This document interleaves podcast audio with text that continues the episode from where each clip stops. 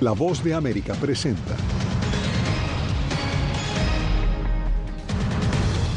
En una acusación histórica, el Departamento de Justicia formula 37 cargos penales contra el expresidente Donald Trump por manejo inapropiado de documentos clasificados. Texas anuncia millonario plan contra la migración irregular. Reynosa ve cada vez más migrantes provenientes de Asia Central. Atribuyen el flujo a rumores en redes sociales. Y a Venezuela llegó el fiscal de la Corte Penal Internacional para hacer seguimiento a la investigación sobre presuntos crímenes de lesa humanidad.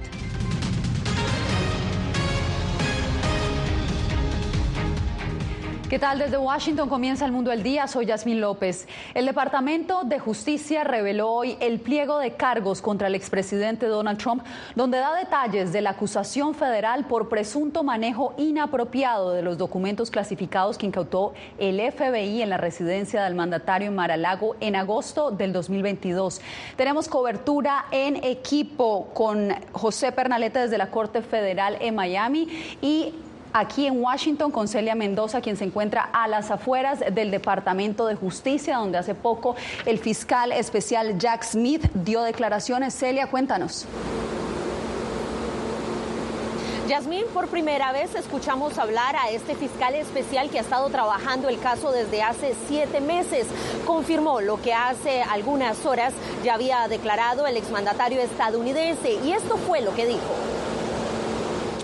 Today, Hoy se hizo pública una acusación a Donald Trump de violaciones graves de nuestras leyes de seguridad nacional, así como de participar en una conspiración para obstruir la justicia. Esta acusación fue votada por un gran jurado de ciudadanos en el Distrito Sur de Florida. Es allí donde seguirá el caso. También fue enfático acerca de los riesgos a la seguridad nacional que este caso implica. Y esto es algo que confirmó en este documento de 49 páginas, en el cual no solamente se dan detalles acerca de los documentos encontrados, sino también se revela información crucial de conversaciones grabadas, donde el mismo expresidente acepta que conoce que algunos de los documentos son clasificados y que pudo haber removido esta clasificación, pero ya no es está en la presidencia y al mismo tiempo se logró que el fiscal especial pudiera tener acceso a interacciones entre los abogados de Trump y él mismo. Veamos. 37 cargos criminales se enfrentará el expresidente Donald Trump, según los documentos judiciales que este viernes reveló el Departamento de Justicia de Estados Unidos. Los cargos federales incluyen la retención deliberada de información de defensa nacional. Como presidente, Trump tuvo acceso a los documentos clasificados más confidenciales y a la información de defensa nacional recopilada y propiedad del gobierno de Estados Unidos, incluida la información de las agencias que componen la comunidad de inteligencia y el Departamento de Defensa de los Estados Unidos. Parte fundamental de la acusación se fundamenta en una conversación de Trump transcrita en los documentos revelados este viernes, donde el exmandatario reconoce que los documentos no fueron desclasificados. Mira, como presidente pude haberlo desclasificado. Ahora no puedo, ya sabes, pero esto sigue siendo un secreto. Los documentos mencionan como cómplice a Walt Nauta, miembro de la Marina de Estados Unidos, que trabajaba en la Casa Blanca durante la era Trump. Este viernes se conoció que dos de los abogados renunciaron a la defensa de Trump. Puede ser que el Departamento de Justicia también crea que esta persona es culpable eh, y pueden haber otros también en el futuro. Obviamente, si hay una conspiración, va a implicar a más de una persona. Trump insiste en su inocencia. Esta es la primera vez en la historia de Estados Unidos que un expresidente es acusado de cargos penales. Por ahora deberá comparecer en la primera audiencia ante el Tribunal de Miami el martes 13 de junio, un día antes de cumplir 77 años. El fiscal especial también aseguró que Trump es inocente hasta que se pruebe lo contrario, así como el señor Nauta, pero invitó al público a que lean por completo este documento, que según él les dará las bases para entender este caso. Celia y el expresidente Donald Trump se prepara para presentarse voluntariamente ante la justicia y responder por estos 37 cargos penales y lo hará ante una jueza que fue nominada por él mismo cuando era presidente. Esto sucederá en la Corte Federal en Miami, donde justamente se encuentra José Pernalete. José, ¿cuándo se tiene previsto que se entregue el exmandatario y cómo será el procedimiento?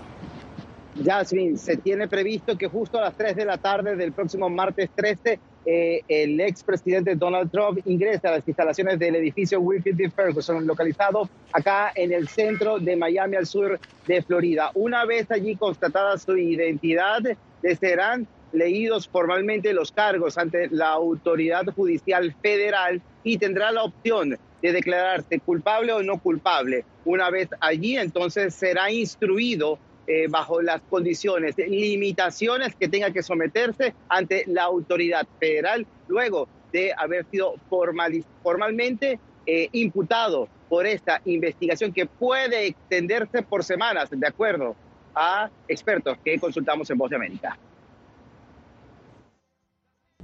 El expresidente Donald Trump enfrentará por primera vez cargos penales ante un juez federal por la posesión y resistencia a devolver documentos clasificados que se llevó de la Casa Blanca al terminar su presidencia. El expresidente Trump respondió a los cargos del Departamento de Justicia diciendo que se trata de una interferencia en las elecciones y se declaró inocente. Soy un hombre inocente, una persona inocente. Nuestro país está yendo al infierno después de Donald Trump. Están instrumentalizando el Departamento de Justicia y el FBI. Aunque Trump asegura que la investigación hace parte de una cacería de brujas y persecución política, su primera aparición ante una corte federal en Miami será ante la jueza Eileen Cannon, nominada por Trump. Fue la misma jueza que por solicitud de Trump Trump le ordenó al Departamento de Justicia nombrar a un árbitro independiente para revisar los documentos incautados por el FBI en la residencia de Trump en Mar-a-Lago, los cuales contenían información clasificada. Trump insiste en su inocencia, lo que indica que iría a juicio, para lo cual se tendrá que conformar un nuevo jurado independiente que no tenga opiniones preconcebidas sobre una figura pública como Donald Trump. Ese, va a ser el, el, problema fundamental. Buscar un jurado o 16 personas eh, que sean neutras, que no conozcan quién es el presidente Trump. Eh, entonces, le va a ser muy difícil al fiscal y muy difícil a los abogados de Trump escoger un jurado que sea imparcial o que no conozca quién es el señor Trump. Son el fiscal y la defensa del acusado los encargados de hacerle las preguntas a los potenciales integrantes del jurado y establecer de común acuerdo que se trata de personas que pueden asumir una postura independiente frente a los cargos contra Donald Trump. Ante esta cuenta regresiva ya se hace evidente y notorio la invitación de detractores y de quienes apoyan a Donald Trump para organizar manifestaciones en los alrededores eh, durante este próximo martes 13 desde bien temprano en la mañana. La policía local de la ciudad de Miami ya está coordinando acciones de seguridad para mantener el reforzamiento preventivo de seguridad ante esta movilización. Yasmin. Cabe recalcar que es la primera vez que un exmandatario de Estados Unidos enfrenta cargos federales, José, y como tú dijiste, la diligencia va a demorar varias semanas, potencialmente entre 30 y 60 días. Gracias, José, por el reporte.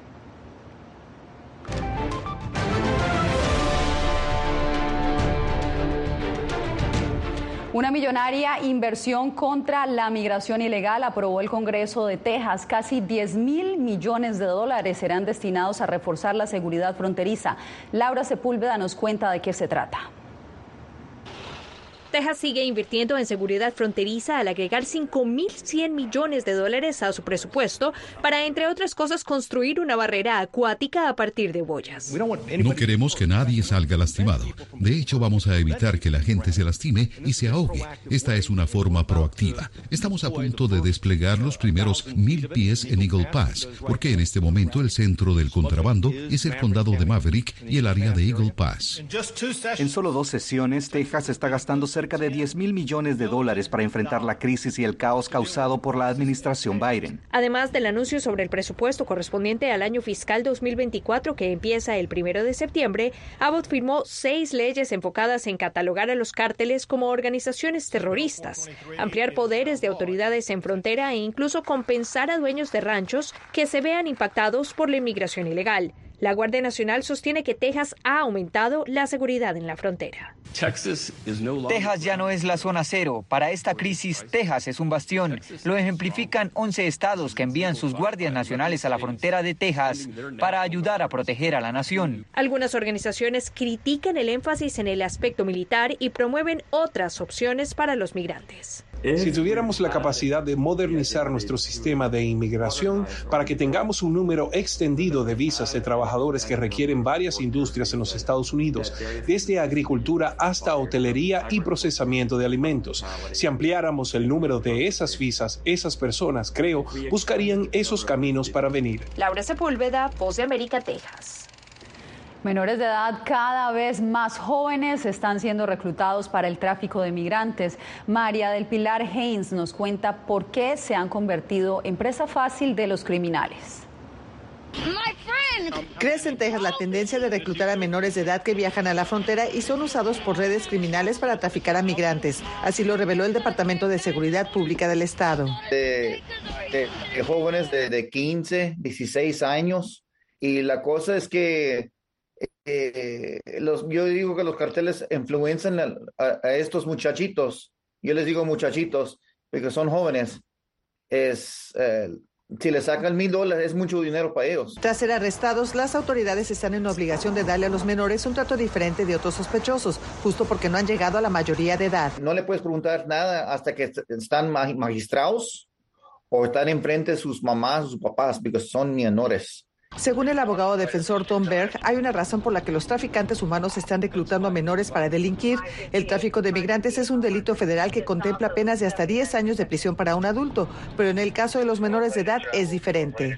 No van a enfrentar ah, acusaciones federales. Eso va a caer en las cortes ah, del Estado que son para juveniles. Entonces, no, no reciben un castigo penal sino es un asunto civil. El abogado Berg asegura que muchas veces los padres no saben lo que sus hijos están haciendo y cómo son contactados. Están reclutando personas por Facebook, uh, usando uh, mujeres jóvenes para hacer amistades en Facebook y luego convencerlos a participar. María del Pilar Haynes, Voz de América, Houston, Texas. En la frontera norte, mexicana ha llegado un alto flujo de migrantes originarios de Asia Central. Especialistas en ambos lados de la frontera entre Estados Unidos y México lo atribuyen a la propagación de información falsa que ha sido difundida a través de las redes sociales, informa Víctor Hugo Castillo. Un numeroso grupo de migrantes alentados por falsos rumores llegan a Reynosa, México, donde los albergues ya están al tope de su capacidad. No hagan caso a los rumores. Si están en la Ciudad de México, ahí permanezcan. Desde la Ciudad de México tú puedes obtener tu cita de CBP One, tu confirmación. Si estás en la Ciudad de Guadalajara, también desde la Ciudad de Guadalajara. Decenas de ellos son originarios de países como Rusia, Kirguistán, Kazajistán, Bielorrusia y otros países de Asia Central, una cifra inusualmente alta. Se añaden a los centenares de migrantes de Latinoamérica que siguen llegando a la frontera norte de México con la meta de llegar a los Estados Unidos. Entre ellos mismos se comunican, ¿sabes qué? Que por acá te están ayudando, que aquí hay un albergue que te puede recibir, que te apoyan con lo de CBP One, pero es solamente la cuestión técnica que nosotros apoyamos, no estamos, no estamos aumentando que vengan más. Hoy en día se opera 100% bajo el título 8 y sus consecuencias con cargos criminales. La patrulla fronteriza quiere recordar... A través de redes sociales también, la patrulla fronteriza combate los falsos rumores, pues inclusive migrantes han intentado cruzar de forma masiva la frontera de Matamoros, México, a Brownsville, Texas, por lo cual emiten una advertencia. A las personas que intenten entrar por la fuerza en los puentes de entrada del país se les harán cargos adicionales al título 8. El método establecido para programar una cita migratoria es por la aplicación CBP One y el migrante debe acudir al puerto de entrada y fecha designada para que se determine su ingreso legal. Y esperemos que hagan caso a lo que se les dice porque pueden ocasionar un desborde migratorio en las próximas semanas. Víctor Hugo Castillo, Voz de América, McAllen, Texas. El fiscal de la Corte Penal Internacional, Kerim Khan, se reunió con autoridades venezolanas para seguir revisando si el Estado venezolano ha cumplido o no su compromiso de investigar denuncias de crímenes de lesa humanidad en el país. Adriana Núñez Rabascal tiene el reporte. Esta es la tercera visita a Caracas del fiscal de la Corte Penal Internacional Karim Khan, quien este jueves se reunió con el presidente Nicolás Maduro y los titulares de la Fiscalía General y el Tribunal Supremo. Después del encuentro, Maduro escribió en su cuenta en Twitter que seguirá ampliando los mecanismos de trabajo con la CPI. El año pasado, el fiscal Khan anunció la apertura de una oficina de la Corte en Venezuela, de la que hasta ahora no se conocen más detalles. El objetivo es dotar de asistencia técnica a funcionarios estatales para la conducción de investigaciones y enjuiciamientos a nivel interno. Hace apenas un mes, la Fiscalía de la Corte recibió 8.900 testimonios de venezolanos que se consideran víctimas de torturas, persecución, violencia sexual y otros abusos por parte del Estado. No en vano, defensores de derechos humanos advierten que el trabajo de la Corte puede demorar años para siquiera eh, librarse una orden de arresto o una orden de comparecencia. Este, también son procesos que toman tiempo. Mucho antes de esta reunión, la administración de Nicolás Maduro señaló a la Fiscalía de la CPI de tener vínculos probados con organizaciones opositoras y aseguró que sus averiguaciones sobre Venezuela están basadas en denuncias sin pruebas. Y cómo desde las redes sociales se construyó falsamente los parámetros para llevar a Venezuela ante la Corte Penal Internacional. La Fiscalía de la Corte Penal Internacional busca determinar si en Venezuela se cometieron crímenes de lesa humanidad durante las protestas antigubernamentales de 2017, en las que fueron asesinadas al menos 157 personas, y si el Estado ha hecho lo suficiente para castigar a los responsables. Adriana Núñez Rabascal, Voz de América, Caracas. Usted no se mueva, tenemos más información después de la pausa.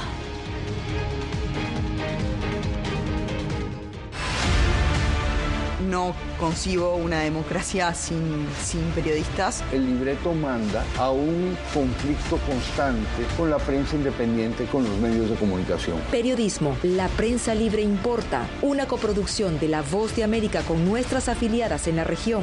Se ejerció esta profesión con mucho eh, miedo. ¿Cuántos periodistas van muertos ya? Por decir la verdad. Disponible en vozdeamerica.com. tiempos de cambios, cuando el mundo parece incierto y lo que escuchamos no refleja lo que vemos, buscamos la verdad. Cuando nos cuentan solo una parte de la historia, perdemos la confianza. En momentos de crisis, nuestros sueños, esperanzas y deseos de un mejor mañana dependen de una prensa libre. En La Voz de América te traemos las historias que la gente se arriesga a ver. Conectamos el mundo y lo unimos con la verdad.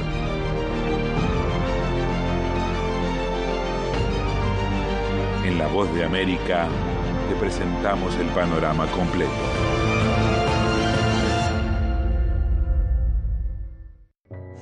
Detenido con acusaciones de traición a la patria y luego fui sentenciado y condenado a 13 años de prisión. Es una sensación totalmente inhumana, es una sensación como de estar muerto en vida realmente.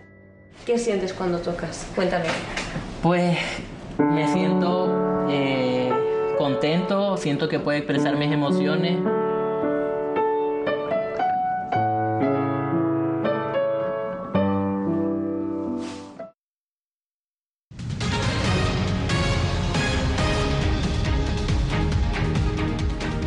Residentes del noreste de Estados Unidos respiran un aire menos contaminado este viernes.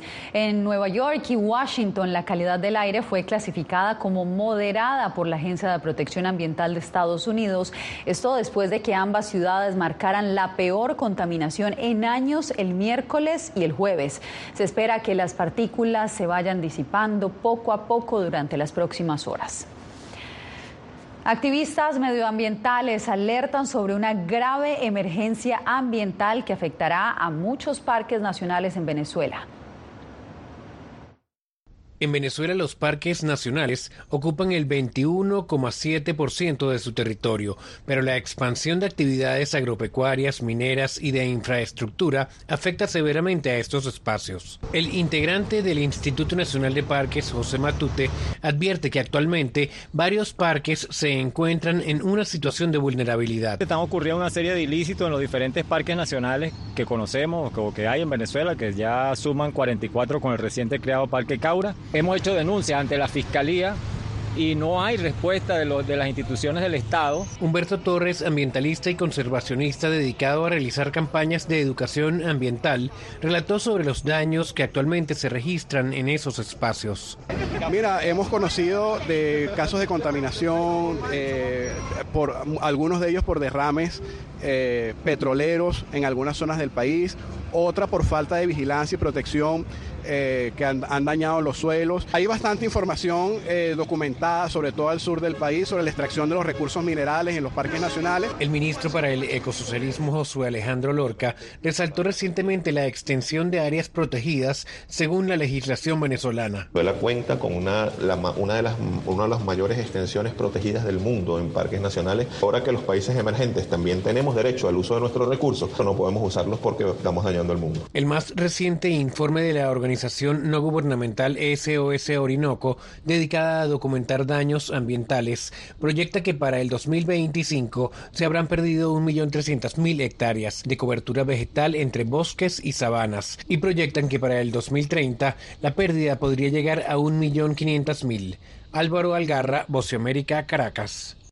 Este fin de semana el presidente iraní inicia su gira por Venezuela, Cuba y Nicaragua. El anuncio ya ha desatado críticas.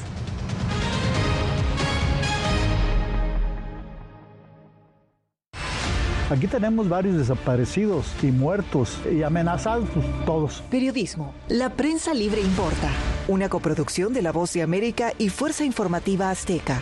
Disponible en vozdeamerica.com. Tiempos de cambios, cuando el mundo parece incierto y lo que escuchamos no refleja lo que vemos, buscamos la verdad. Cuando nos cuentan solo una parte de la historia, perdemos la confianza. En momentos de crisis, nuestros sueños, esperanzas y deseos de un mejor mañana dependen de una prensa libre. En La Voz de América te traemos las historias que la gente se arriesga a ver. Conectamos el mundo y lo unimos con la verdad.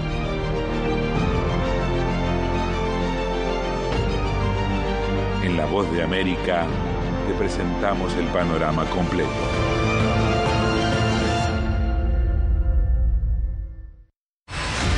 Poder eh, recuperar la libertad de prensa. Periodismo, la prensa libre importa, una producción especial de La Voz de América. Se ejerció esta profesión con mucho miedo. Disponible en vozdeamerica.com. Algo he aprendido estos últimos años y es el darme cuenta de que nosotros podemos planear todo, pero que la vida tiene cosas para vos que no te imaginas. Me duele porque estoy aquí por ese país que hoy me quitaron. Yo siempre he dicho que la libertad está en la mente y el hecho de que tu cuerpo esté en un lugar no significa que no sos libre. Siempre me sentí libre, incluso estando presa me sentí más libre porque pude darme cuenta que si estaba ahí es porque realmente he elegido qué hacer con mi vida.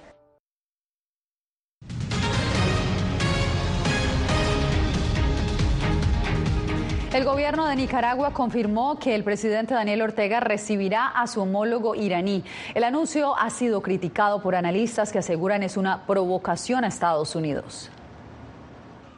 Organizaciones de la sociedad civil, opositores y activistas de derechos humanos han expresado su rechazo a la visita que hará a Nicaragua una delegación iraní, encabezada por su presidente.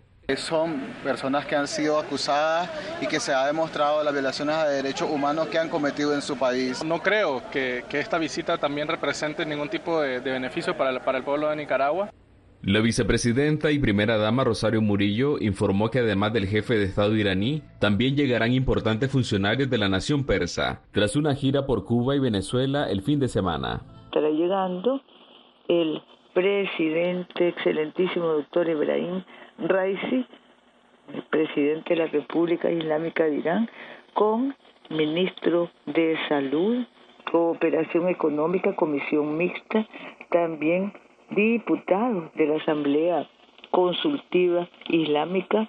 Para el abogado Juan Diego Barberena, la presencia del presidente de Irán en Nicaragua es una provocación a Estados Unidos, pues la gira se da en el contexto de la invasión en Ucrania. Están señalados, obviamente, de ejercer actos antidemocráticos, de ejercer actos terroristas, de atentar en contra de, obviamente, la soberanía de otros países a través de esa coalición que se ha formado en apoyo a Rusia a través de la guerra de agresión con Ucrania. La Casa Blanca no se ha referido a la gira del presidente de Irán por América Latina. En los últimos cinco años, Nicaragua ha fortalecido sus lazos con los gobiernos que son considerados regímenes autoritarios. Donaldo Hernández, Voz de América. Dibujando pequeñas viñetas que relatan las problemáticas más sensibles de su país, un caricaturista boliviano logra una condecoración en Washington.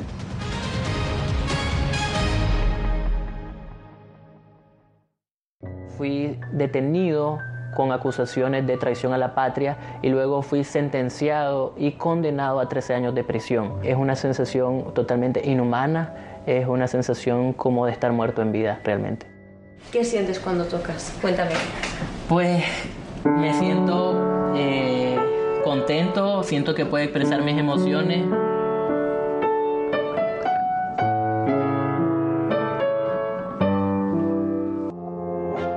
somos unos animales raros porque tenemos esta ciudadanía americana llegamos a Estados Unidos y nos damos cuenta que somos diferentes.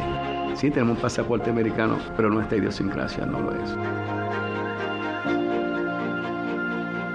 Si queremos hacer un mejor Puerto Rico, que es lo que buscamos nosotros, tenemos que ganarnos el respeto y la confianza de todos los sectores del país.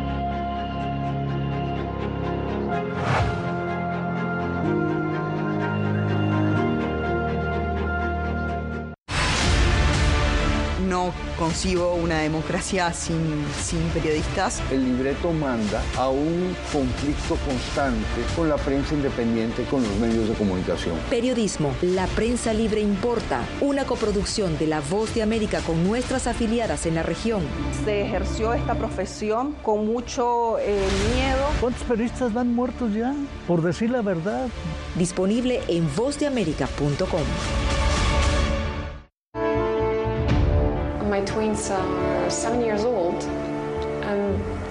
first day my parents arrived, they were like, grandparents, uh, why don't you stay here in Panama with us until the war is over? Ucranianos en las Américas, de regreso al frente de batalla. Una producción especial de La Voz de América. Pronto, en todas nuestras plataformas.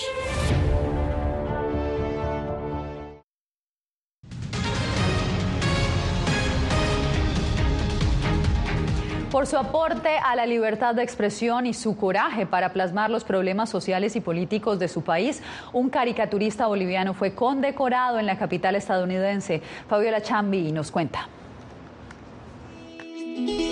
No solo las noticias, también las conversaciones en el bus, los comentarios en la familia, una imagen en la calle. Todo puede ser inspiración para el caricaturista boliviano Abel Bellido, quien recientemente fue reconocido en Washington con el premio Coraje en la Caricatura, otorgado por la organización sin fines de lucro Cartoonist Rights.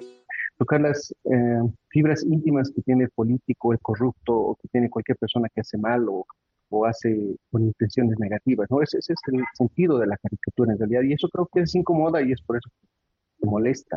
Las caricaturas de Abel, más conocido como Abecor, han sido críticas para reflejar diversas situaciones de la política boliviana, aunque esto haya significado que se ha amenazado varias veces. Llega a un punto donde ya cuando tocan a tu familia, cuando amenazan a tu familia, obviamente, digamos, ahí es donde uno ya se preocupa mucho. Entonces, eh, ves fotos de que te están siguiendo y demás cosas así. Pero en realidad es, eh, es preocupante. Yo lo hago porque eh, eh, es una necesidad. Bolivia ocupa el puesto 117 de 180 naciones en el Índice Mundial de la Libertad de Prensa 2023 de Reporteros Sin Fronteras. Por eso, Cartoonists Rights destaca la valentía de sus viñetas que se publican en el diario Página 7. Estamos en una situación complicada pero lo que hay que tener en realidad es fe, la libertad de expresión. Comienza con eso. Inspirado en sus colegas caricaturistas de otros países, Abecor dice que sin importar dónde esté, seguirá tajando el lápiz. Fabiola Chambi, Voz de América, Bolivia. Así nos despedimos por hoy. Que tengan feliz fin de semana. Les informó Yasmín López. Nos vemos el lunes.